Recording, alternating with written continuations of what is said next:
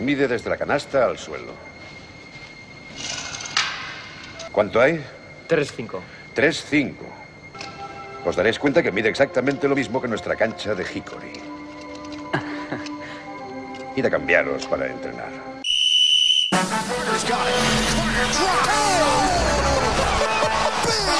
Ahí tienen a Gasol con ganas de jugársela. Espectacular,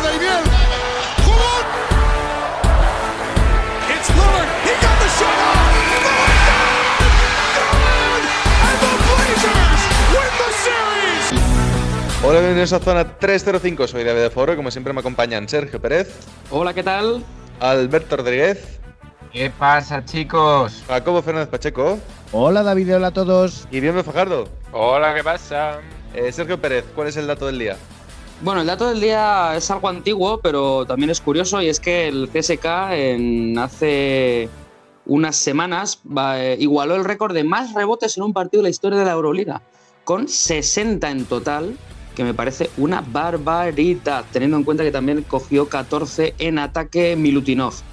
Que imagino que también falló sus 14 tiros para coger sus propios 14 rebotes, pero bueno, el, Poca- el poca dato broma, está ¿eh? ahí. El Es, dato pos- está es ahí. posible, voy a dar otro mini dato, es posible que Milutinov, es que creo que era de él el dato, haya llegado a los mil rebotes en, en Euroliga justo en Sí. los últimos días y de esos mil el 46% son en ataque. Puede ser, creo que sí, creo que, Que sí. es el dato que, sí. leo- que digo, es que 46% de rebotes en ataque de ser un sinvergüenza, Sí, pero sí, un sea, sinvergüenza. Si fuese al revés, pues bueno, pero 46 en ataque hay que ir muy bien al rebote, lo dejaremos ahí. Alberto Rodríguez, ¿dónde nos pueden seguir? Ya sabéis que tenéis Facebook, Twitter e Instagram para seguirnos como arroba zona 305 podcast. Jacobo Fernández Pacheco, ¿dónde nos pueden escuchar? Estamos disponibles en hasta 10 plataformas. Estamos en Evox, Anchor, Spotify, Apple Podcast, Google Podcast, Breaker, Pocket Cast, Overcast, Radio Public y Stitcher. En todas estamos como Zona 305. Recuerda que si, te suscribes, que se me traba la lengua, eh, cada vez que saquemos programa nuevo se te notificará. Y Bienve Fajardo, sé que te había dado un deber nuevo para el final, pero sinceramente se me ha olvidado por completo. O sea que Pues básicamente era la función que tenía Pérez. La del dato del día, ¿no? curiosa, sí. Así que bueno, he traído otro dato. Que bueno, pues mira, hoy va, va de datos la cosa, ¿no? Y es que no sé si sabéis quién es el, el mayor triplista de Utah Jazz. Sí, de- de esta noche sí. Exactamente. Pues va- eh, Joe Ingles es el, nuevo- es el máximo triplista de la franquicia con 846 triples anotados y supera a la leyenda John Stockton. Sí, además lo he hecho en una quinta parte de número de partidos, lo cual dice mucho cómo ha cambiado la NBA desde que jugaba Stock- Stockton. Bueno, pues muchas gracias por el dato, Bienve. Y ahora sí, hecho el repaso por todos. Eh, ¿Empezamos?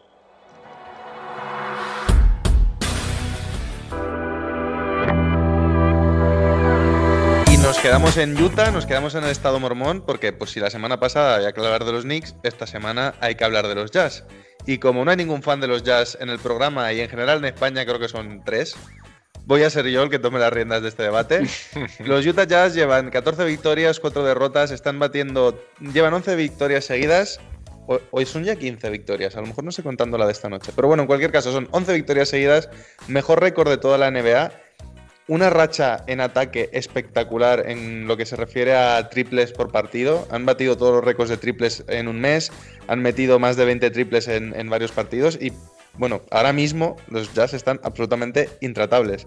Así que os pregunto, primero, si habéis estado viendo un poquito los Jazz últimamente y segundo, si, si os creéis de verdad estos Jazz. Si creéis que esto es algo replicable a largo plazo o si es que tienen la muñeca caliente ahora mismo y antes o después se va a cerrar la lata. Bueno, yo creo, yo creo que sí debemos creernos a estos Jazz. ¿eh? Es, un, es un equipo que lleva mm, siendo un fijo de playoff y un equipo muy peligroso en los últimos años y parece que ya han dado ese paso adelante que les pedíamos, ¿no? Sobre todo para mí dos jugadores clave. Eh, uno es obviamente Norman Mitchell, ha dado un paso adelante que luego si quieres hablamos un poco más de él en, su juego. Y el otro es eh, sin ninguna duda el jugador clave de este equipo eh, en ese cambio de estilo va a cuatro abiertos, que va muy enlazado con lo que has dicho del tema de los triples. No, no estoy diciendo que Bogdanovic meta 10 por partido, no es eso, pero sí que facilita muchos más espacios, más penetraciones, más tiros liberados al resto y aparte, obviamente, está jugando muy bien. Mm. Pero sí, debemos creérnoslos a estos jazz. Por, lo menos por mi parte, yo me los creo. Sí, igual, porque además las partes que el año pasado eh, no terminaron de funcionar, como puede ser Mike Conley, este año sí lo está haciendo. Y luego también vemos el, el boom explosivo de anotación de Jordan Clarkson, que está llegando casi a los 18 puntos por partido. Es el sexto hombre del equipo y es, es- les da muchísima vitalidad a la hora de generar ataque, porque es un tío muy completo y que luego el resto están funcionando muy bien. Gente como Ingles también, lo que decía Pérez con Bogdanovich, Gobert sigue siendo el baluarte defensivo del equipo y luego aparte también anota sus 13, 15 puntos por partido. Entonces, dentro de lo que cabe, tienen un quinteto fijo muy eficiente y tres jugadores de rotación que dan para mucho. Bueno, yo soy. No, es que la palabra no es escéptico. Creo que hay que darles todo el crédito del mundo. En eso estoy de acuerdo. Creo que ya hay que creerse a los jazz. Sencillamente tengo el pálpito de que no es el año. No es el año. No creo que este año se lo vayan a llevar todo. Pero mm, obviamente ya están en ese escalón que todos llevábamos esperando un par de años, ¿no? Que es el de mm, equipo aspirante serio. Y bueno, yo sinceramente, la, el único pe- la única pega que pongo en ese sentido es que no creo que vayan a, a conseguirlo este año. Si todo va bien, quizá el siguiente o el siguiente, pero no creo que este año sea el año de los Jazz. Es Pero simplemente un- por una pura cosa- intuición y pálpito. Una cosa, Jacobo, pero ¿ese pálpito va más eh, encarado a- al propio equipo de Utah o más por los rivales? Porque yo coincido contigo ¿eh? en ese tema de más, que este más el por año. el tema más por el tema de los rivales sin Sí, vale. desmerecer para nada la temporada que están haciendo es que creo que bueno mm, siempre hay que tener en cuenta obviamente a los vigentes campeones que son los Lakers pero también se puede juntar un poco las dos cosas que por fin nos creamos a los Jazz y que efectivamente tengan la muñeca caliente Quiero decir que no, que no porque los triples o los casi 20 triples por partido que está metiendo la franquicia ahora mismo eh, dejen de aparecer en los partidos, van a jugar peor. Al final, yo creo que, que todo en su justa medida mm, aporta a que un equipo funcione mejor y yo creo que los triples son a la vez causa y consecuencia de cómo están los, los jazz ahora. Alberto. Yo voy a, voy a recoger lo que ha dicho Jacobo de que no es el año y me voy a ir un poco para atrás porque, creo que lo, que lo que vimos en la burbuja en su momento eh, nos impidió ver lo que estamos viendo ahora. Mm, me explico. Eh, si en la burbuja Bogdanovich hubiese estado, mm, esto mismo que estamos viendo ahora es prácticamente el final de temporada, y me refiero pre-burbuja, de los jazz del año pasado. Eh, Sí. Eran unos jazz muy, muy competitivos. Entonces, en mi opinión, creo que esto ha llegado mm, unos meses tarde.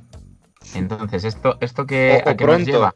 ¿No? No, no, no, Según- tarde, según, cómo. Lo, según cómo lo veamos, porque queda mucha temporada todavía.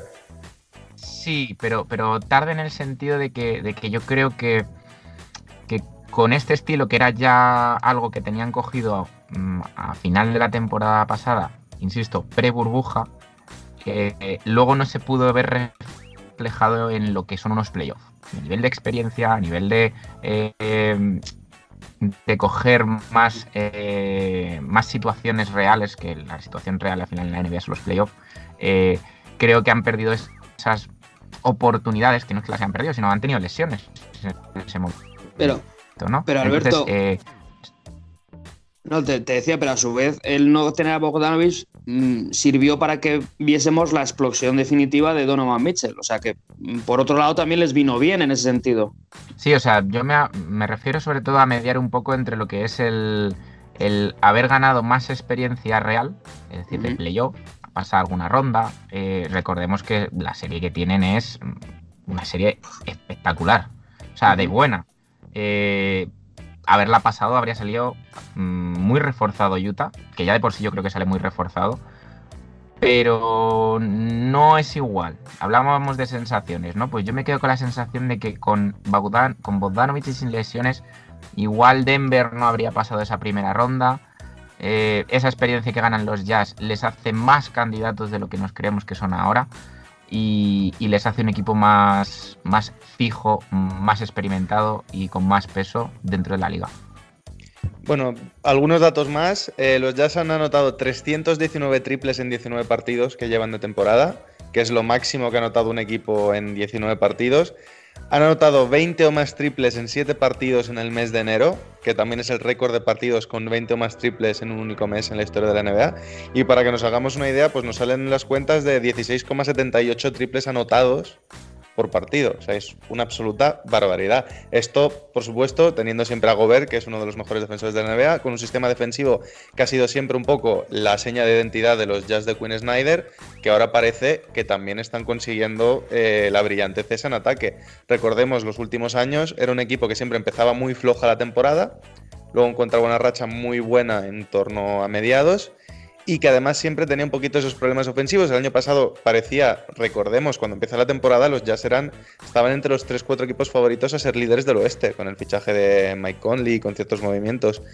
Parece que lo hemos olvidado muy rápido, porque el año pasado el equipo no, no cuajó como tendría que haber cuajado, pero parece que ahora estamos viendo lo que todos anticipábamos un poco eh, a principios de la temporada pasada. Entonces, yo ya he visto un poquito por dónde van los tiros, sí que os creéis a los Jazz, pero veis otros equipos más fuertes, sobre todo en la conferencia oeste. Aún así os pregunto, eh, ¿cuál creéis que es el techo de este equipo? ¿Hasta dónde los veis llegando en, playoff? yo creo que va a depender mucho de la clasificación que tengan en temporada regular. Em, sí, totalmente.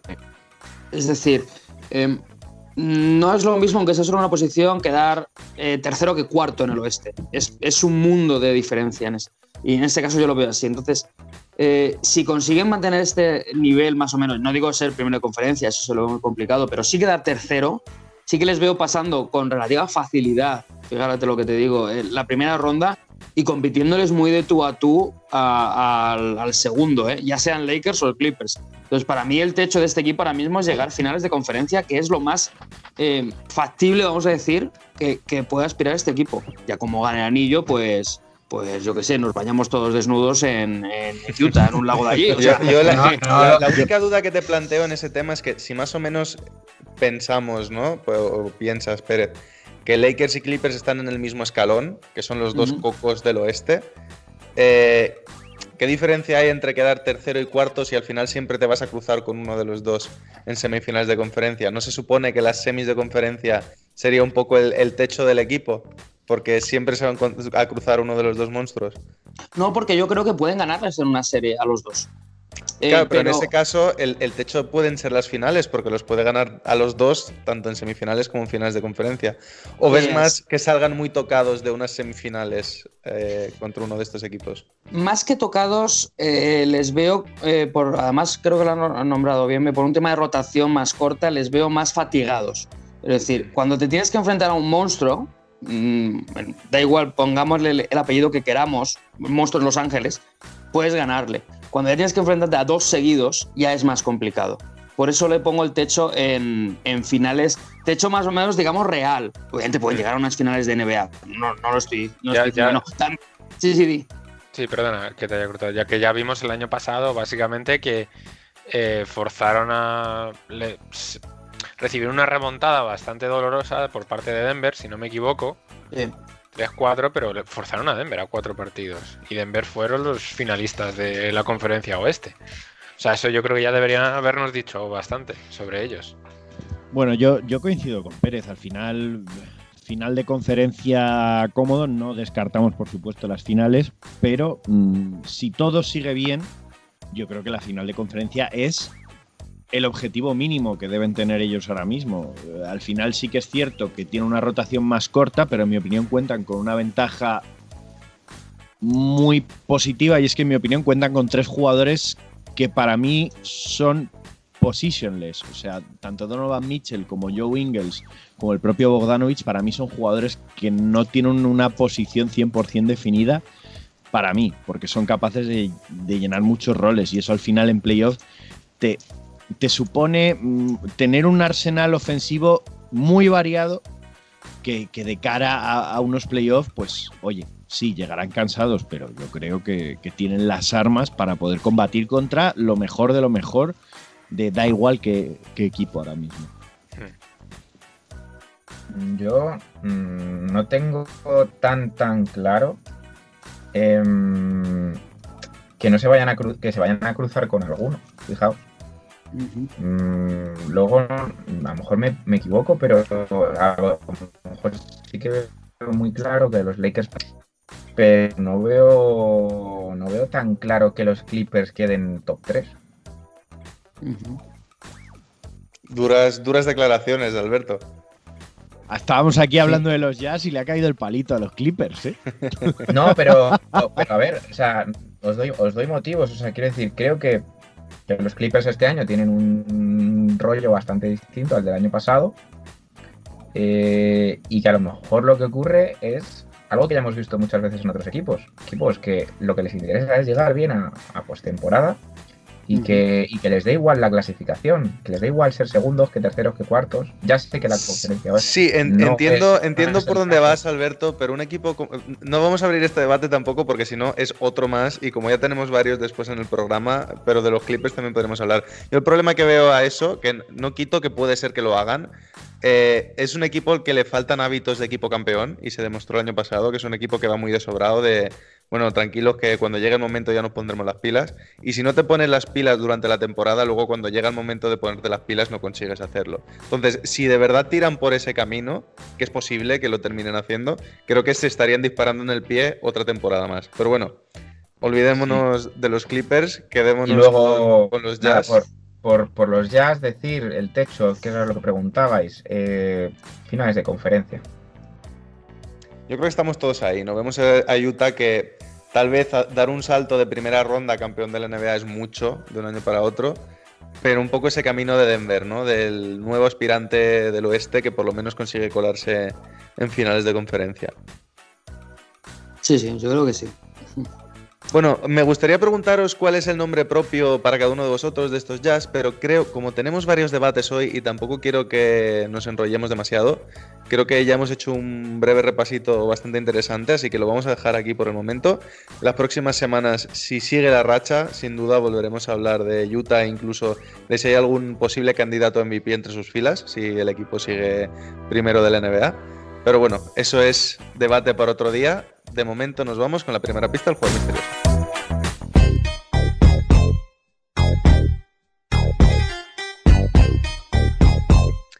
Misterioso que nos trae Jacobo. Eso es. Eh, estamos buscando un jugador europeo ya retirado, pero que aunque está retirado fue muy duro y crítico durante su carrera con la NBA, una liga de la que formó parte en los años de actividad.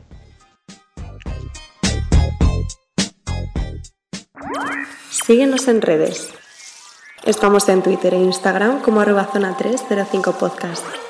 Zona 305. Únete al equipo.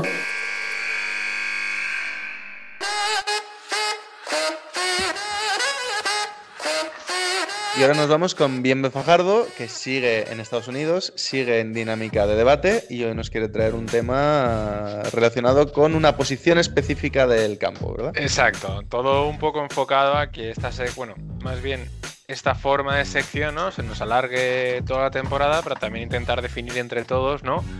el quinteto. El, el mejor quinteto de la NBA, ¿no? Así que me voy con los bases. Y quiero hablar de quiénes son los mejores bases de la NBA. Yo me he traído un top 5 y lo que voy a querer preguntaros luego es pues a quién me he dejado en la lista, si podríamos considerar otro tipo de jugadores que no están listados como bases, pues que comparten esta posición, gente como LeBron, Harden, incluso eh, Sai Alexander, ¿no? que es el director de juego de Oklahoma en el fondo y es una escolta. Y luego también que quiero que me digáis eh, quién y por qué es vuestro base favorito actualmente. Así que voy con el top 5, personal. El primero es Luka Doncic. Me quedo con él porque segundo en puntos, primero en asistencias, es el base más dominante de la liga ofensivamente actualmente. Cierto es que su porcentaje en tiro de 3 es mejorable, no pasa nada, es muy joven, eso a Pérez le da igual. Y su capacidad de hacer mejor a todos y cada uno de sus compañeros, a la par que anota casi 29 puntos, captura 9 rebotes y reparte casi 10 asistencias por partido, le coloca en este top 1. Y es que tiene 21 años, señores. sigue sorprendiendo. Y es que tiene un nivel que es que no sé a dónde va a llegar dentro de 5 años. Vamos con el, con el segundo, que para mí ahora mismo es Stephen Curry. Actual líder de los Warriors por unos cuantos años más, seguramente. Ha regresado con un gran nivel que, bueno, pues a mí me hace volver a disfrutar del mejor tirador de la liga y uno de los mejores de la historia. Está consiguiendo pues, que Golden State no esté otra vez de lo más bajo de la clasificación, básicamente. Y el tercero va a ser Damian Lillard, de Clutch, Mas- de Clutch Master, que siga lo suyo, anotando desde cualquier lado de la pista y junto a Curry es ahora mismo una de las mayores amenazas desde, para cualquier defensa exterior. Su capacidad para anotar es lo que siempre me ha gustado, porque es un tío pues, sin límites. En el fondo no tiene, no tiene rango. Le convierte en un peligro constante y si está por debajo de Curry en esta lista, para mí, es porque a veces le falta un poco de distribución del juego, desde mi punto de vista. Está demasiado enfocado en la anotación y su rendimiento defensivo tampoco es que sea muy bueno. Bueno, Curry tampoco es que sea el mejor defensor y Luka Doncic tampoco. Pero bueno, yo creo que en cuanto a distribución, los dos anteriores están un poquito por delante. Y el cuarto, que este creo que le va a gustar mucho a Pérez, es Jamal Murray. Jamal Murray Sí. Sigue siendo uno de los mejores bases en cuanto a recursos ofensivos de la liga. Lo que es lo que me ha hecho ponerle a él aquí y no a Trey Young. Básicamente por su capacidad física y por su toma de decisiones eh, con un tío como. Es que no me sale ahora el nombre. Como Jokic. Alan.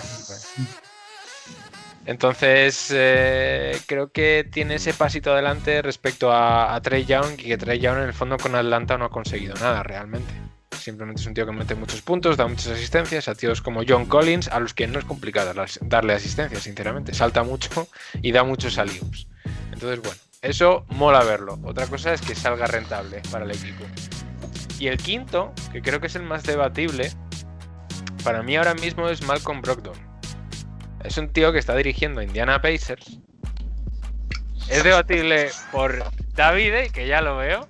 Señores Por oyentes, Pérez, la cara del presentador ahora mismo. Se ha llevado las manos a la cabeza y está con las gafas ahí a la altura de. No, pero no te rayes, estamos todos con las manos en la cabeza ahora mismo. Pues yo sigo. Hacer 30 puntos y 12 asistencias por partido como Trey Young es fácil. Lo difícil es ser un base amarrategui como Malcolm Brogdon. Oye,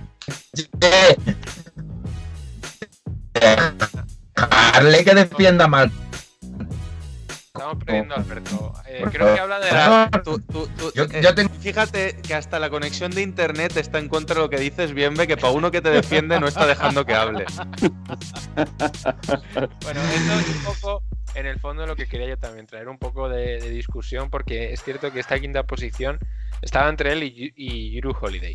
Cierto, no es su mejor año, pero a mí me parece uno de los mejores bases que podemos encontrarlos en la NBA actualmente.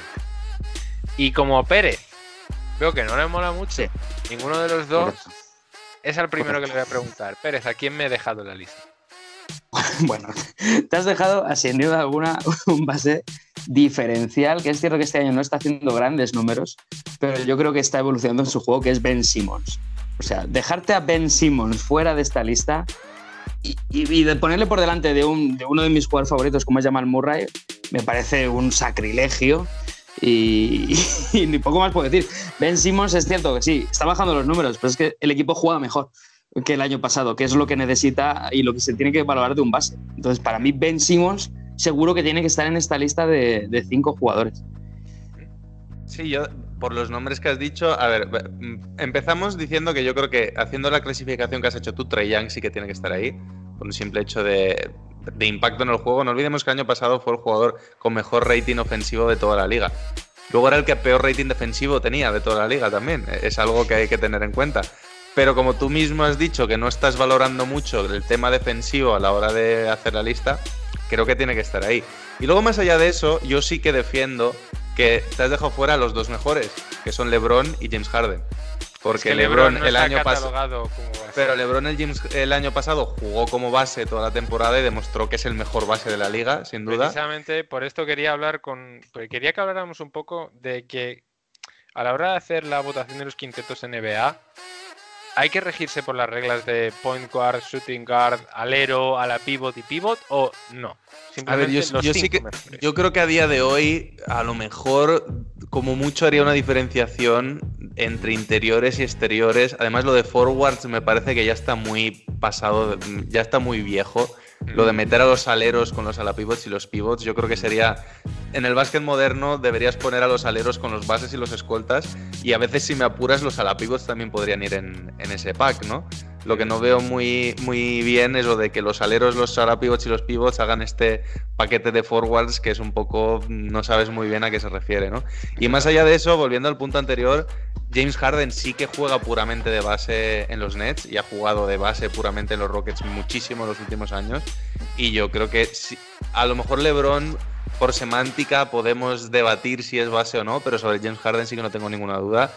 Y es el tío que más produce ofensivamente en la liga desde hace cinco años. Él sí que creo que no hay discusión en que es el mejor base de la liga. Yo estoy contigo precisamente en eso. ¿Cuál es el problema? Que la NBA no lo cataloga como base. Entonces, por eso no ha podido entrar en esta lista.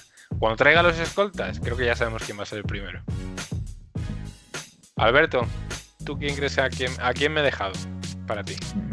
Para mí te has dejado, bueno, a ver, ya has mencionado a uno, a Gru Holiday, pero, pero el que más me duele que te has dejado, eh, porque estamos hablando de mejores bases, no mejores jugadores, ¿vale? Y al final la estadística no, es todo en la dirección del juego. Y para todo aquel que me conozca, pues soy bastante purista en ese sentido. Entonces a mí me gustan los bases organizadores, pero que también sepan tirar, que sepan liderar. Entonces yo para mí te has dejado fuera claramente a, un jugador que el año pasado demostró muchas cosas y que sigue haciéndolo en Phoenix Suns. Y creo que Chris Paul merece estar dilo. en el top 5. Bob Cousy. Yo de verdad que estaba deseando, sabía que era Chris Paul, pero estaba deseando que hiciese el girito y dijese Ricky Rubio. ¡Eh! Lo he pensado, ¿eh? Lo he pensado. Pero claro, cuando ya he dicho Phoenix Suns, ya eh, no. Ya. No. Dios, es que tengo que decir amén. O sea, predica, hermano. O sea, nos estamos dejando al base de la NBA. Bueno, Rondo está lesionado, ¿no? Jugado. Al base de la NBA. A la Pues definición canónica, académica e histórica de lo que es un base. Y además, este, si me apuras, es mucho mejor adelante y atrás que algunos de los que han estado en la lista del top 5 de Bienve. Porque no, no es muy grande, es un base de un 83, pero Chris Paul es un gran defensor y un gran ladrón de balones. De hecho, de la lista de Bienve, yo creo que el único que a día de hoy es mejor defensor que Chris Paul probablemente sea Ben Simmons. Ah, no, que no lo ha puesto en la lista, qué coño, perdón. No, no, de lo que ha dicho Pérez. Yo creo que no podemos dejar fuera a Chris Escucha, el mejor defensor de la. Bueno, volvemos a perder a Alberto, y- no y pasa nada. nadie de qué es el, El mejor mejor de defensor de algo. de defensivamente es Malcolm Brogdon, ¿eh? Sí, Sí, sí. Bueno, pero sí, por, sí. pero por necesidad, porque comparado con el resto es un jugador menor. Dentro de todo el mérito que tiene, Malcolm Brogdon es un jugador menor, de un escalón por debajo. Sí. Bueno, pues ahora chicos, quiero que hagamos ronda rápida, ¿vale? Porque hay un par de preguntas más. Y quiero que cada uno me dé su top 5 Actual, en activo. actualmente. Porque si no, Magic Johnson. Hombre, ya. Ojo, ¿eh? ¿Quién quiere empezar? Veo que nadie. Pues nada, mira, pasamos del top 5 individual. Ya No, no, no, venga, puedo- Una, puedo- puedo una duda, antes, antes de nada, o sea, todos coincidimos en nuestro top 5 en que están Doncic, Curry y Lila. Yo creo que sí. Yo creo Vale. que podemos decir que sí. O sea, que yo creo que lo que tenemos que hacer es completar el 2, ¿no? El- los, los dos que quedan, ¿no? Yo ya me pronuncio, ya he dicho que me, Ben Simmons me parece que tiene que estar. Y, y como es debatible lo de Harden, vamos a aceptar eh, Pulpo como animal de compañía. Vamos a decir que es escolta, no lo voy a incluir. Y yo sí que meto a Trey Young. O sea, que yo completo mi quinteto con, con Ben Simmons y Trey Young. Lo siento, Yamal. mm, es lo que hay. Bueno, yo, yo voy a morir en mi orilla y me da igual. Me quedo con esos tres como 3, 4 y 5. Número 1, LeBron James. Número 2, James Harden. Fatal, fatal. Yo pues mantengo por arriba. Eh, obviamente, para mí el cuarto es Chris Paul. Por el hecho de que al final, cuando piensas en base, ahora mismo piensas en Chris Paul. Y a sus años, el año pasado demostró lo que demostró. Y luego eh, eh, tengo problemas con la quinta posición, porque mm, aunque estoy de acuerdo en que Filadelfia está jugando mejor, no coincido en que eso sea una consecuencia de que Ben Simmons esté renunciando a sus números. Creo que Ben Simmons está perdiendo sus números, no precisamente en favor del juego de Filadelfia. Creo que son otros factores los que están haciendo que Filadelfia juegue mejor. Joder, Jacobo, no hay manera de que los Sixers te hagan feliz, de verdad. Venga, Hombre, que dilo. Joel Embiid, que Joel Embiid sea MVP, eso sí me haría feliz. Venga, dilo. Está jugando mejor por su nuevo entrenador. Venga, ahí, ahí, dilo. No, que ya me he puesto una vez a favor a Alberto, no quiero tenerlo en contra. Pero el quinto, el quinto es donde tengo la duda. Eh, yo incluiría a LeBron James, porque creo que ya es hora de quitarnos las máscaras y LeBron James. No, Ah, no es que sea un base. LeBron James juega de todo. Y como LeBron James juega de todo, es el mejor jugador de la liga. Y como es el mejor jugador de la liga, también está entre los mejores bases de la liga. A ver, no, no puede ser, Jacobo, porque si LeBron James juega de todo, entonces LeBron James es top 1 en bases, top 1 en escoltas, top 1 en larero, top 1 Bueno, en es que si nos ponemos así, es el si nos ponemos así, tenemos que hablar de Nikola Jokic como base. Es Claro. así. Por eso, mm, es que es abrir un melón y, y no, lo siento. Bueno, pero bueno, aceptamos la opinión de cada uno de los colaboradores, ¿verdad? Y ya está. Hombre, yo creo que hay una diferencia abismal entre LeBron, que ha ejercido de base y Sí, sube el balón, sí, lo y entiendo. Jokic, ¿eh? Sí, sí, lo entiendo De esa diferencia. momento. bueno, yo voy a terminar mi quinteto, ya sabéis, los, los tres, Curry, Lillard, Doncic, por supuesto. Mm, He defendido a Chris Paul, obviamente, va para adentro también. Eh, y, la verdad es que desde que bien me planteó esta idea, mm, le he estado dando vueltas porque para mí siempre Holiday no ha sido un base al uso. Ha sido más un combo. Pero creo que hay pocos bases en la NBA de su nivel em, que te aporten defensivamente y te cubran tantas carencias de algunos otros jugadores. Entonces me parece que eh, en ese, en ese sentido creo que hay pocos bases que te puedan ejercer esa, esa función. Así que para mí mm, voy a meter a Holiday entre el top 5. Me, me voy a permitir aquí un, una- un pequeño inciso. Me parece l- lamentable. Mike Conley está tan minusvalorado que hasta metiendo bases minusvalorados no se da el nombre de Mike Conley. No, no, es tremendo. Y, y a mí me parece tremendo que tampoco ha salido el nombre de Jamorán, pero bueno, eh, por, por mí mejor.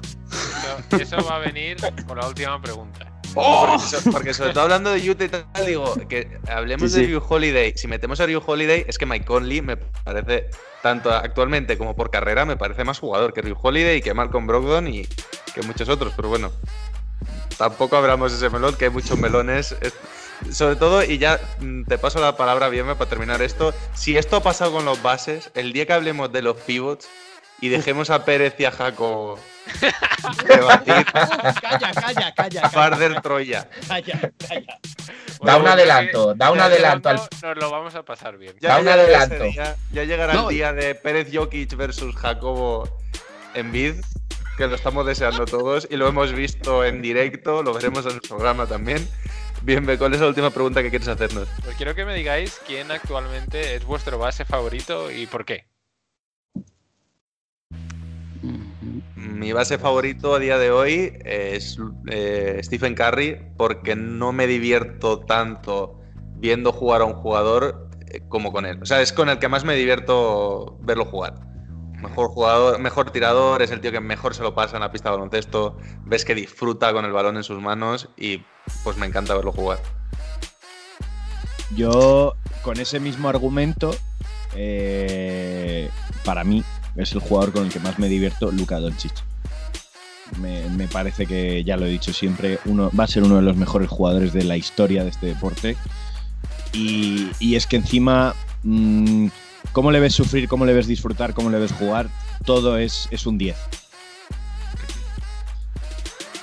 Bueno, yo cogiendo también un poco ese testigo de jugador que te divierte viéndole y demás, voy a decir Eric Bledsoe. Porque, porque la verdad es que verle jugar da risa. Entonces, me quedo con Eric. Venga, Pérez, que puedes sacar a Jamal después de dejarlo fuera de tu top 5. Este es el momento. No, no, coincido con Jacobo. ¿eh? En este caso me tengo que quedar con Doncic porque es un jugador superlativo y, y, es el que mejor entiende el baloncesto para mí junto a LeBron ahora mismo en la actual NBA. Entonces me tengo que quedar con él. Pero insisto en que me río mucho viendo a los Pelicans de Bledsoe. Bueno, pequeño, pequeño inciso, estaba viendo esta noche el partido de Dallas contra Utah y hubo un comentario de Doris Burke, que además probablemente sea la mejor comentarista de baloncesto que hay ahora en Estados Unidos, escucharla hablar es un gustazo también, que, me gustó mucho hablando de Doncic, que decía que, que normalmente eh, con el 99,9% de jugadores de la NBA, cuando consigues que pare el bote dentro de la zona, la defensa ya la has hecho bien, ¿no? Ya es, más o menos has cumplido, ya lo has parado en el camino al aro y a partir de ahí la gran parte del trabajo la tienes hecha. Con Doncic es cuando empieza de verdad tu trabajo en defensa. Porque tiene un juego de pies y una manera de colapsar la defensa sencillamente jugando sobre pie de pivote y haciendo que llegue la ayuda o sacando la falta o haciendo la bombita y tal, que es increíble.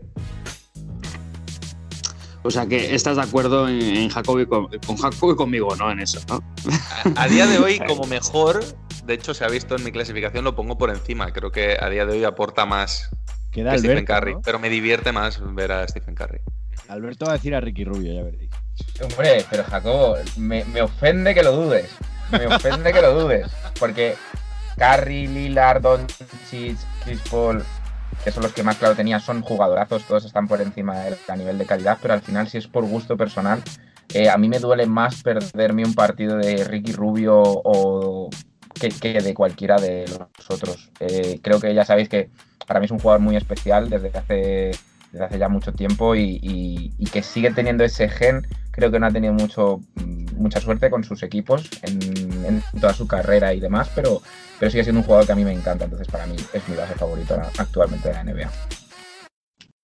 Mira, lo había mencionado antes Pérez y yo me voy a quedar con Jamoran actualmente. Es cierto que este año ha jugado poco, pero las sensaciones que nos dejó el año pasado a mí me parecieron preciosas. Me recordó muchísimo a, a Derrick Rose en sus primeros años y la verdad es que es un tío que ha puesto a Memphis en el punto de mira y le queda muchísimo por evolucionar y nos queda mucho ya por ver y, creo que va a ser un jugador impresionante. Entonces es un tío con el que la verdad me lo paso genial viendo los partidos de Memphis. Y eso no pasaba generalmente, ¿eh? Porque los partidos de Memphis, hostia. Pero bueno, chicos, muchas gracias por, vuestras aportaciones y, creo que se nos ha quedado una, una sección con muchos melones por abrir. Bueno, pues muchas gracias, Bienve, y ahora nos vamos con Jacobo y la segunda pista del jugador misterioso.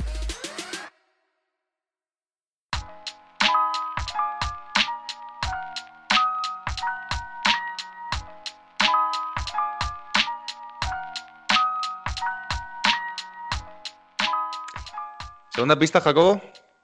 Segunda pista. Este jugador tiene eh, el segundo mejor récord de tiros libres consecutivos en Euroliga. Eh, una racha que se acabó el 26 de noviembre del año 2003 ante el Alba de Berlín. Síguenos en redes. Estamos en Twitter e Instagram como arroba zona 305 podcast. Zona 305. Únete al equipo.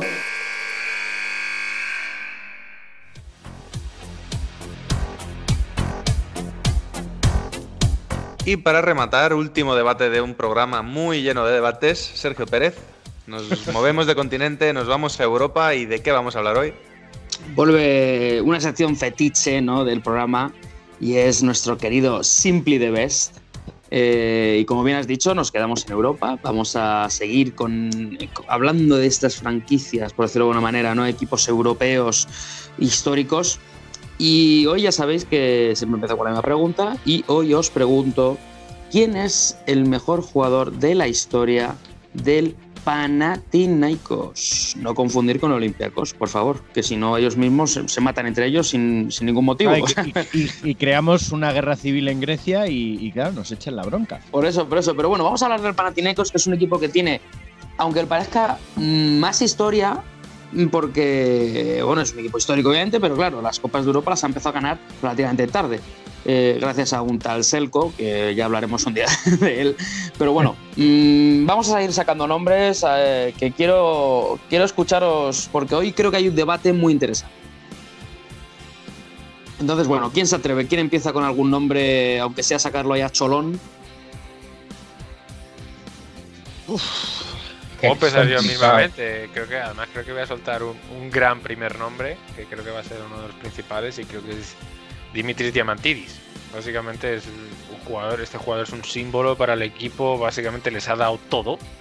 Si no me equivoco, ha ganado la liga, no sé, han sido 9, 10 veces casi consecutivas. Creo que 2001 a 2012 ganó todas, quitando la de 2012 una entre medias, pero vamos, les ha dado la liga, les ha dado copas de Grecia, les ha dado la, la, Euroliga también, ha sido MVP de la Euroliga, de la liga griega, ha sido mejor defensor, ha sido elegido un mejor en el mejor quinteto de la Euroliga también, o sea, yo creo que este base es sin duda ya, ya de por sí un símbolo para la selección griega y la historia griega del baloncesto y lo ha dado todo por el Panathinaikos. Ha jugado allí prácticamente toda su carrera, quitando los, los primeros años.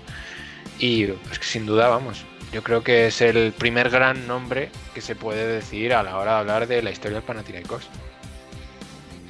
Yo es que nombres, nombres, es que me vienen a la mente, yo qué sé, Bodiroga, por ejemplo, que ganó tres ligas con ellos y al final, joder, es que es Bodiroga.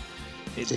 El, el, propio Spanulis ha jugado también en Panathinaikos. Eh, y es que es Spanulis, claro, como...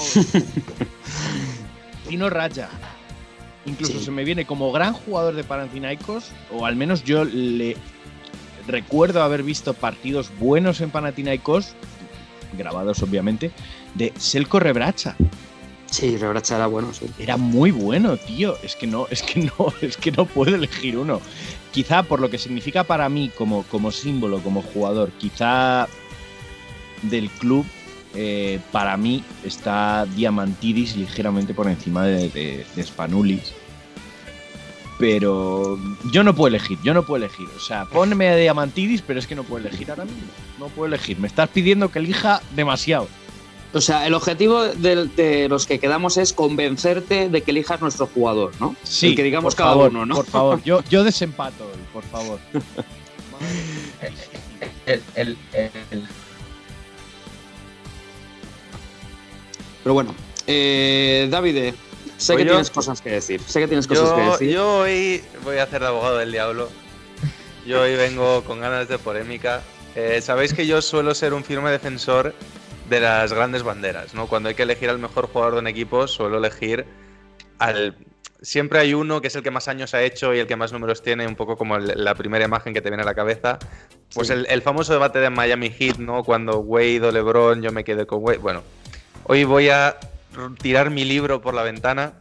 Me voy a quedar con el mercenario de oro del Panathinaikos, que es Dominic Wilkins.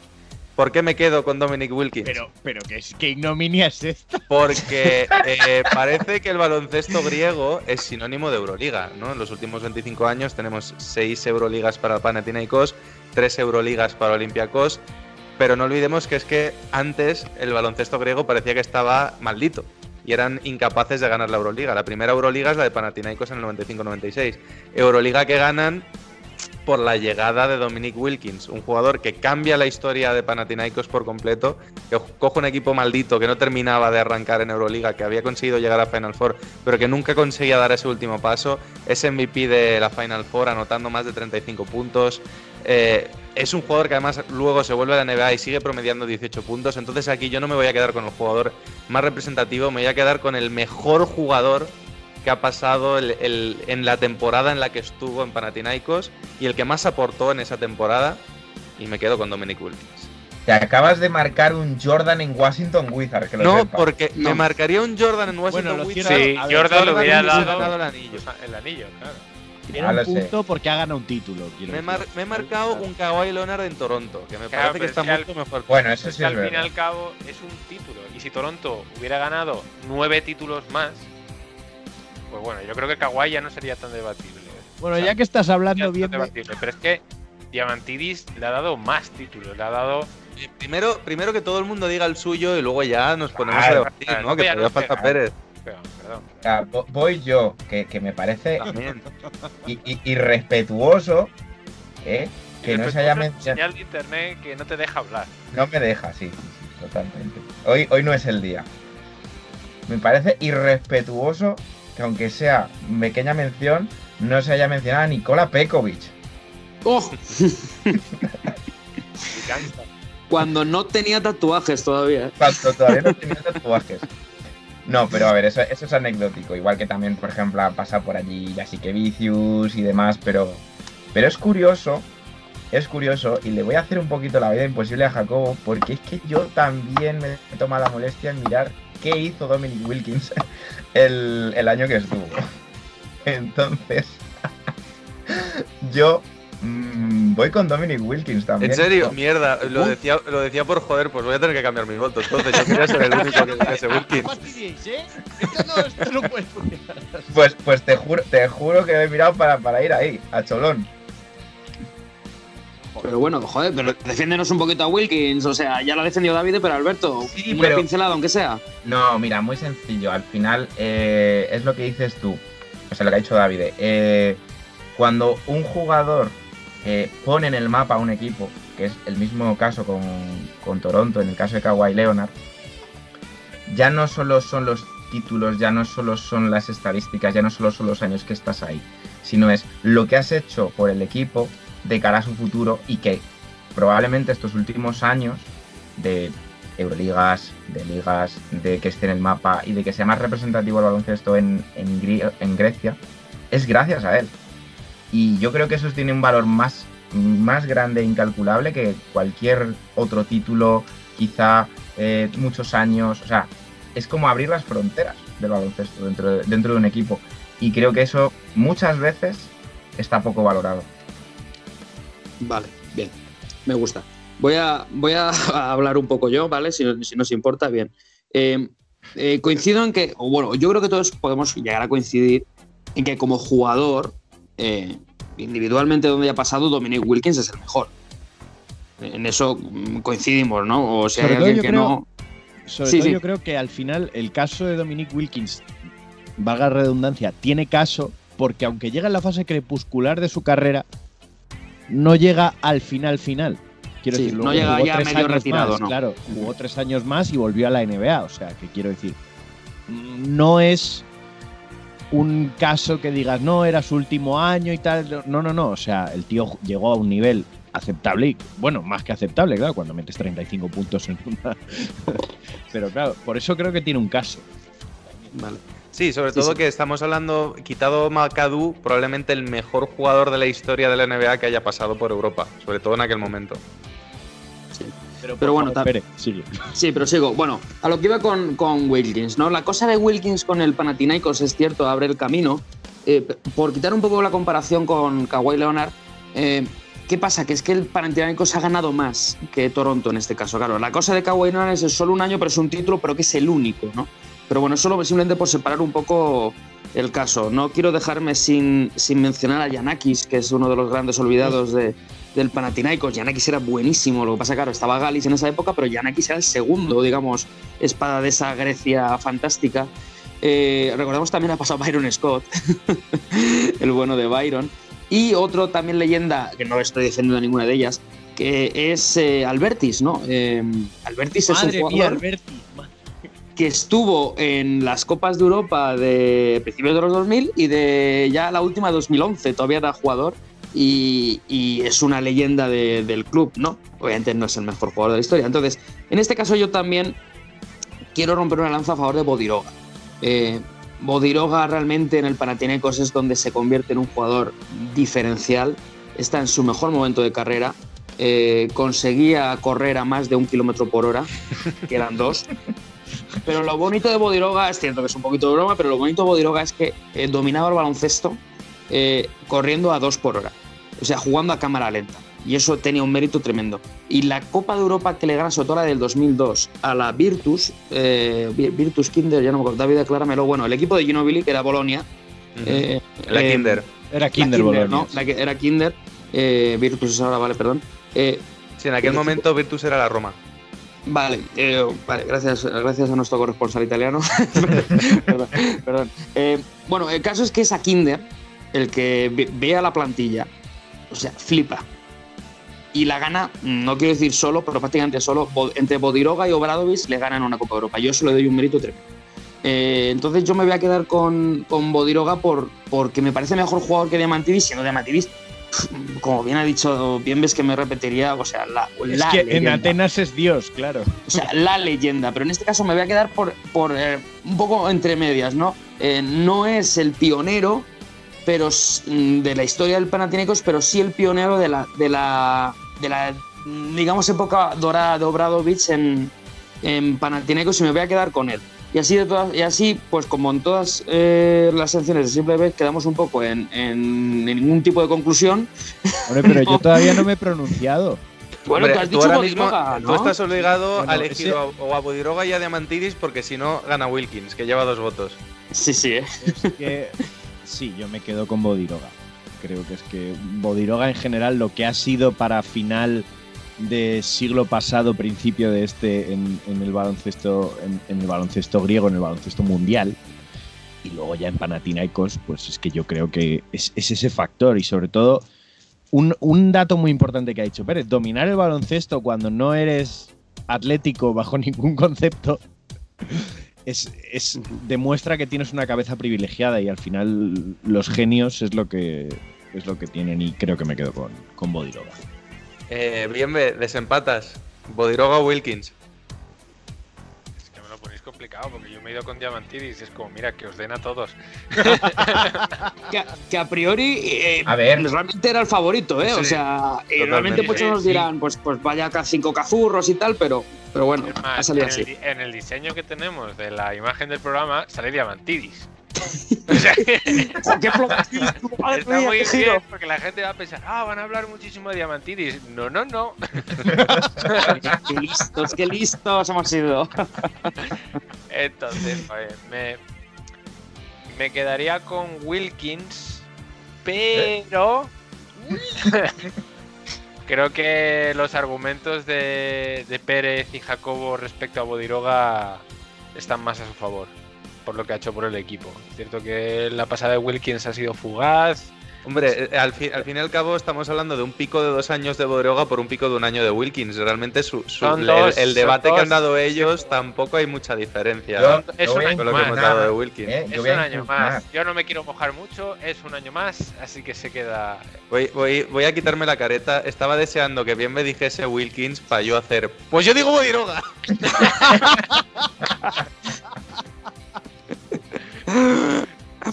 Bueno, pues no- entonces no, lo he hemos- conseguido convencer, no lo consigo convencer, ha sido una pena. Pero bueno, pues eso, llegamos a la conclusión entonces de que pese a, a que estén llegando ya hordas griegas a nuestras respectivas casas, eh, Bodiroga es el mejor jugador de la historia del Panathinaikos. Vamos, vamos a tener que hacer un. Entre los cinco, ponernos de acuerdo en que Spanulis es el mejor de Olympiacos para que los de Olympiacos nos ayuden a pelear con los de Panathinaikos Sí. que van a venir a por nosotros. Pues, nada, muchas gracias Pérez y nos vamos con Jacobo que nos solucione quién es el jugador misterioso.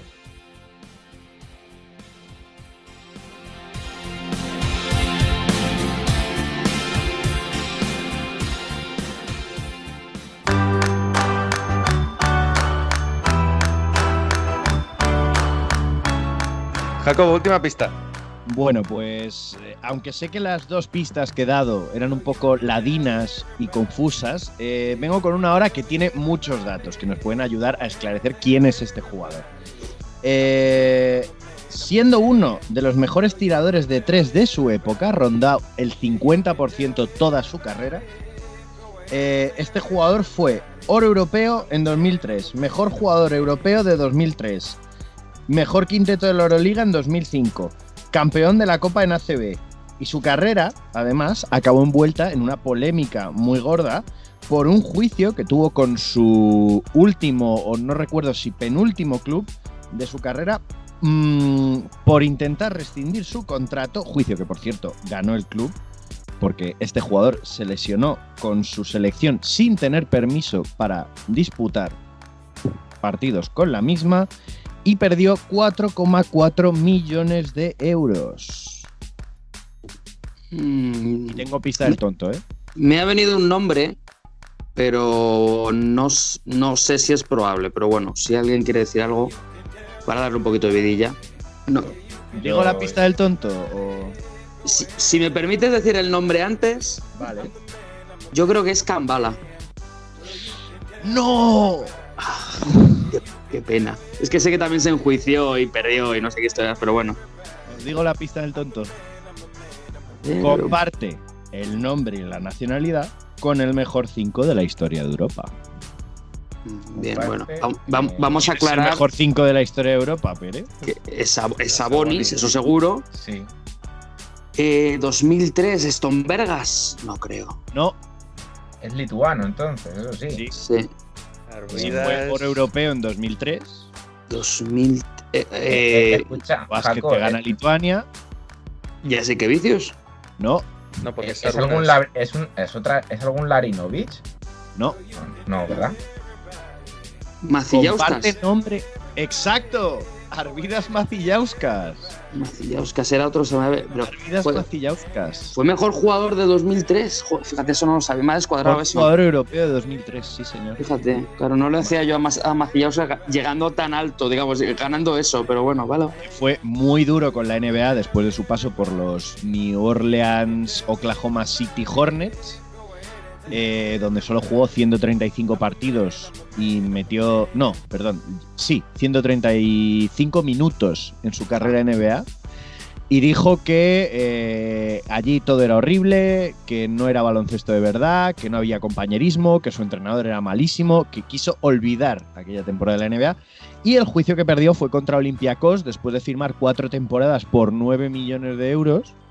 Se- él quiso rescindir su contrato por esta polémica de la lesión y perdió el juicio y tuvo que renunciar a 4,4 millones de los dos años que le quedaban de contrato para poder salir de Panathinaikos. Poco después ya se retiraría, dos años después, eh, del baloncesto profesional en 2010. Pues muy bien tirada, Jacobo. Dificilito, ¿eh? Además, Sí, no- muy nos, buena. Ha, nos ha costado tanto que no lo hemos sacado. Bueno, Pérez al final lo ha medio sacado. Pérez con el segundo vuelta. tiro, ha metido el segundo tiro libre. Sí, Sí, sí, sí. Bueno, muchísimas gracias, Jacobo. Y nos vamos ya con el top y el flop. Síguenos en redes. Estamos en Twitter e Instagram como arroba zona 305 podcast. Zona 305. Únete al equipo.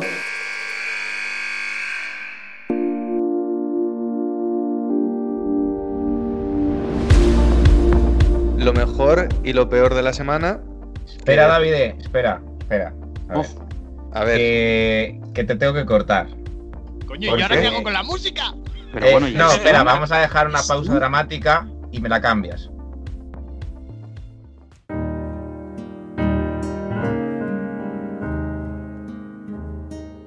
Vale, entonces, os explico lo que ¿esto vamos es a un golpe hacer. de estado o qué está pasando? No, em, os traigo una sección rápida y sorpresa para terminar el programa. Pero bueno, Y es ¿y que- y este cambio de planes? Eh, sí, eh, creo que es Deja, muy- deja, que por una vez vamos en hora. Ah, bueno, eso también es verdad. creo, creo, creo que es muy, creo que es muy necesario hacer esta sección y, y creo que es una cosa muy especial la que vamos a hacer ahora. Y es que he, leído esta semana cantidad de artículos eh, que coinciden en una cosa y es que mm, todo el mundo eh, muy cercano al baloncesto eh, hace cosa de un año aproximadamente eh, pues tuvo un tremendo shock con la muerte de Kobe Bryant. Y, en artículos recientes lo que más he visto repetido es que eh, resulta que lo que las personas que son muy cercanas al baloncesto no tienen ninguna falta de memoria en recordar o dónde estaban o qué ocurrió o con quién estaban o, o qué situación tenían o, o qué es lo primero que ocurrió cuando se enteraron de, de la muerte de Kobe Bryant. Entonces, creo que para cerrar el programa de hoy, eh, y ya año pasado, porque hoy no es el día, pero mm, quería preguntaros dónde estabais o, o qué estabais haciendo o qué ocurrió en el momento en el que vosotros eh, os enterasteis del- de la muerte de Kobe Bryant. Pues eh, si quieres tomo yo la palabra. Yo sí que me acuerdo, recuerdo que me llegó un mensaje de una amiga que ni sigue baloncesto ni nada y me, me, dijo, oye, que se ha muerto Kobe Bryant. Y claro, yo además sabiendo que ya no se lleva baloncesto, no sé si recordáis que justo el partido anterior que juegan los Lakers, LeBron pasa a Kobe en el tercer puesto de la lista de anotadores. Entonces, claro, como es algo tan absurdo que jamás se te hubiese ocurrido que le hubiese podido pasar, yo di por hecho, está visto lo de los homenajes y tal, y piensa que le ha pasado algo a Kobe Bryant. Y mi primera reacción fue decirle, ¿qué por los homenajes? No, no, si no tal. Y puse las noticias y me di cuenta que no, que de verdad que había tenido un accidente y, que se había muerto y estaba en, mi piso de Madrid. Yo estaba en casa además precisamente también, estaba viendo la tele, pero estaba viendo otra cosa. Pero bueno, esto que ojeas el móvil, Twitter, tal, y ya te llega un poco la, posible noticia, ¿no? Y, y, sí que es cierto que yo estuve media hora casi rezando para que fuese fake news y que, y que no se diese el caso, pero, pero sí, a mí me pilló en casa tranquilo y, muy impactado, tengo que decirlo, porque fue eso. Pero fue a través de Twitter. Twitter me, informó de todo y fue, pues eso, tranquilo y en casa, pero, pero duro. Yo creo que en mi caso tan, la anécdota la conocen bien tanto Alberto como Bienve, porque bueno, ese día jugamos partido eh, y yo estábamos en el mismo equipo por entonces. Y bueno, eh, habíamos ganado nuestro, nuestro primer partido de la temporada en, en Villa de Leganés. Y lo habíamos ganado muy bien. Eh, habíamos ganado por 30 puntos. yo recuerdo que tuve un gran partido. Me lo pasé muy bien además. creo que metí tres triples, una cosa loca. Y lo que recuerdo de aquel día es que yo fui a la ducha, como suelo hacer, ahora en tiempo de pandemia no, pero suelo hacer, me fui a la ducha, me vestí y cuando salí vi, que mis compañeros estaban murmurando la, historia fuera. Eh, claro, yo no le hice mucho caso hasta que, pues, dos pasos tras haber salido del pabellón, me llamó mi madre y me, y me lo dijo. Y yo no me lo podía creer. Le colgué el teléfono a mi madre y luego me llamó Alberto. Que bueno, Alberto es testigo de que yo estaba no al borde, sino llorando a lágrima viva, porque no, no, me, lo, no me lo podía creer. Y bueno, yo estuve muy mal durante las siguientes dos horas y media, no, no pasé por casa, estuve, estuve dando vueltas con el coche y, y luego ya cuando llegué a casa pues sí escribí lo que me, lo que me parecía que debía escribir en el momento y, bueno, esa es mi, anécdota. Bien, ve. Pues eh, muy similar a la de Jacobo, además eh, se me quedó una sensación del día horrible porque salimos del partido y yo me enteré porque uno de nuestros compañeros lo dijo así, oye, que parece ser que Kobe Bryant ha fallecido. Y claro, todos súper rayas. ¿Qué dices? Empezamos a mirar los medios y yo me puse de camino al, tren pensando que era pues un fake news, a, una tontería, una mala broma. Y se me cayó un poco pues toda la felicidad que habíamos conseguido en nuestra primera victoria tras, tras un año tan largo y tan malo. Se me fue, se me olvidó absolutamente todo lo que habíamos conseguido en ese día. Eh, se había muerto una leyenda, básicamente. Entonces fue un golpe muy duro y, lo primero que pensé es, miedo me da la próxima victoria que tengamos. Bueno, menos, pues, mal que no tuviste muchas, ¿no? Mm. no tuvimos ninguna más. la, segunda llegó a, principios, mediados de marzo, puede ser. Es que, pues, el último partido que jugamos, que casi ganamos, se acabó sí. pandemia mundial. Así que. Pues, sí, llegáis a ganar y el índice de mortalidad mucho más alto, ¿eh? Nos libramos todavía. Bueno, se encargó mi equipo de que no pasara nada. ¿eh? claro, podríamos decir que la victoria de Pérez desencadenó.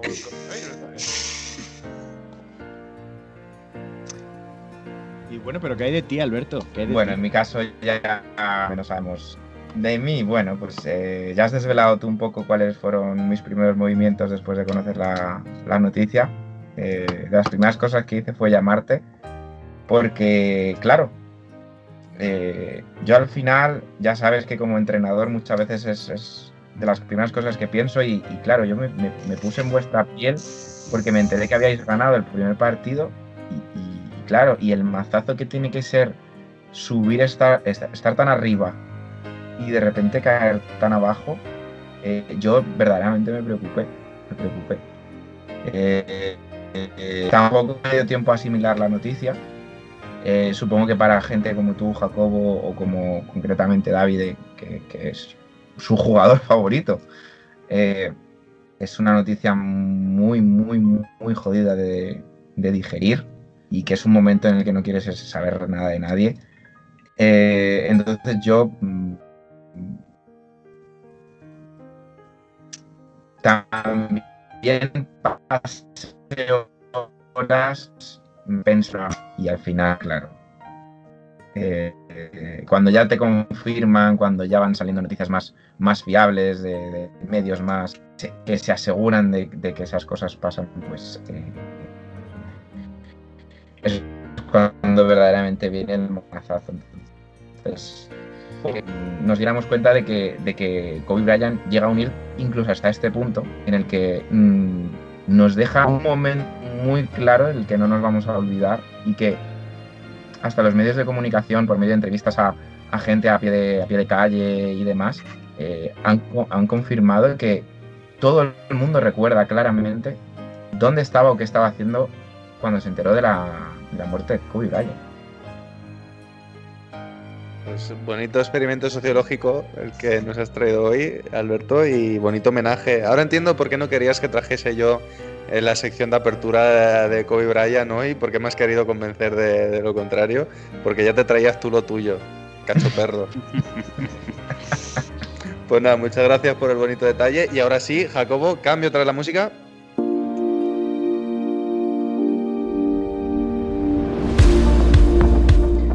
Volvemos al top y el flop, lo mejor y lo peor de la semana. El homenaje ha sido muy bonito, pero ahora estamos todos un poquito bajoneros, o sea que vamos a intentar venga, empiezo yo para, arriba. Para animar un poco, ¿vale? Venga, eh, venga, vamos con el con el flop. El flop básicamente es mi sección por cortar el rollo que tan bueno que traíamos en el programa. Pero madre mía, el látigo, Alberto, el látigo, guárdalo. Claro, ahora, Y ahora es cuando dice, y el top, mi sección, porque me ha quedado muy bonita y tal, y no. un poco. No. El y se vuelve a dar con el eh, pero ahora en plan de sí. no, el top esta semana eh, para mí son los Utah Jazz, por, ya lo hemos hablado en el debate, eh, la tremenda racha que están teniendo y que espero que sigan con esa, con esa progresión, ese ganar experiencia y ese dar miedo a equipos que no les esperaban. Bueno, voy yo con, lo mío. Eh, eh, en este caso, top, el Fútbol Club Barcelona en baloncesto ha tenido una semana muy complicada en Euroliga que ha sabido solventar dos partidos muy complicados contra Zenit y Olympiacos. Semana que le deja muy reforzado y líder eh, en la clasificación. Y mi flop, Bocoridis. diréis, ¿quién narices es Bocoridis? Pues el que haya visto el partido entre Real Madrid y Panathinaikos y se pregunte por qué Carroll se ha hecho una torcedura de tobillo, pues que vea esa imagen, vea al sucio de Bocoridis y, se entera de quién es, porque está claro que no es intencionado eso que hace. Bueno, pues voy yo con mi top, que es para San Antonio Spurs, que dentro de lo que cabe es un equipo que a Chita Callando está ahí, está jugando a lo suyo y el flop es para los Pelicans, que creo que precisamente este año tiene un equipo en el que podía hacer muchísimo más y prácticamente está al fondo de la clasificación. Bueno, me toca a mí. Top, eh, no tanto Utah Jazz, pero como sí la figura de Donovan Mitchell como un estrellón que se mantiene muy humilde ante las, las críticas de, de la prensa, o más bien los pequeños pinchacitos ¿no? de Shaquille O'Neal que pudimos ver sobre su figura como, jugador y, creo que esa actitud siempre es encomiable cuando ya hablamos de estrellas de este calibre. Sí que es cierto que con una estrella emergente y tal mm, es lo que se espera, ¿no? Pero cuando un jugador que ya ha demostrado tanto como Donovan Mitchell ha sido humilde, yo creo que eso podemos aplaudirlo. Y como flop es la salida de Candace Parker de Los Ángeles Sparks cuando llevo tres años desesperadamente buscando hacerme con una camiseta.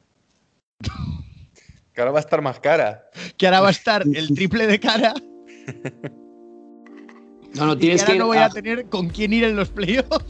Jacobo, tienes, Jacobo, tienes que ir al outlet eh, que hay ahora mismo en el Staples y pillarla, que seguro que está de rebajas. Sí, probablemente, probablemente, pero es que, joder, vaya momento, madre mía. Bueno, pues yo de top me quedo con Joe Ingles, porque yo creo que cuando lo veíamos aquí con su pinta desgarbada, siendo un jugador del montón en Europa, jamás hubiésemos pensado que iba a ser máximo triplista de una eh, franquicia histórica de la NBA como Utah Jazz. Creo que ni, ni en los mejores sueños de su madre nos hubiésemos imaginado a Joe Ingles como máximo triplista de los Utah Jazz. Y oye, ahí está, además, en muchísimos menos partidos que el anterior recordman, como es el John Stockton. Y mi flop, Iba a decir otro, pero voy a recoger el guante de. Bueno, voy a decir dos. Uno porque quiero recoger el guante de Jacobo. Este era para la semana pasada, solo que al final no, no lo usé. Que es Shaquille O'Neal por eh, la manera en la que se encaró con Donovan Mitchell justo después de un partido, diciéndole que pensaba que no tenía lo que tenía que tener para dar el siguiente paso. Ya de por sí me parece que hay otras maneras de motivar a los jugadores, que no es ese tipo de observaciones. Y mucho peor me parece decírselo a un jugador justo después de un partido creo que hay otro momento y no cuando el jugador está hasta arriba de, energía, de endorfina, de testosterona y de todo por haber estado jugando y bastante bien campeó todo Donovan Mitchell. Otro jugador probablemente se habría salido y se habría cabreado, mm, ole él, pero flop para Shaq porque además es un boca chancla, porque estamos viendo cómo está Donovan Mitchell y cómo están los Jazz. Y mi segundo flop, mucho menos serio y mucho más gracioso, es Dwight Howard, porque cada vez tira los tiros libres desde más lejos y está tirando pegado a la cabeza de la bombilla. Y dentro de poco lo vamos a, ver tirando tiros libres desde detrás de la línea de tres. Y la verdad es que es bastante ridículo. Y para terminar, Jacobo, ¿con qué canción nos despedimos hoy? Pues nos vamos a despedir con una canción de un grupo ficticio. Y dejadme que me explique. Este grupo, que se llama Fire Se llama Jacobers y soy yo haciendo beatbox. Soy yo, Jacobo, haciendo covers, ¿no? No, no, no. Este grupo, que se, que se llama Fire INC, es un grupo que se creó expresamente en el año 89, 89 creo recordar, o qui- quizá un poquito antes, para eh, crear el tema principal de una de las películas, mm, películas musicales más icónicas de los años 80, que es Calles de Fuego. Y nos vamos a despedir con el tema principal de la película Calles de Fuego, no confundir con Carros de Fuego, ¿vale? Calles de Fuego, subtítulo una, Un cuento de rock and roll. Esta canción se llama Nowhere Fast. Pues con Nowhere Fast nos despedimos hasta la semana que viene. Adiós. Hasta luego.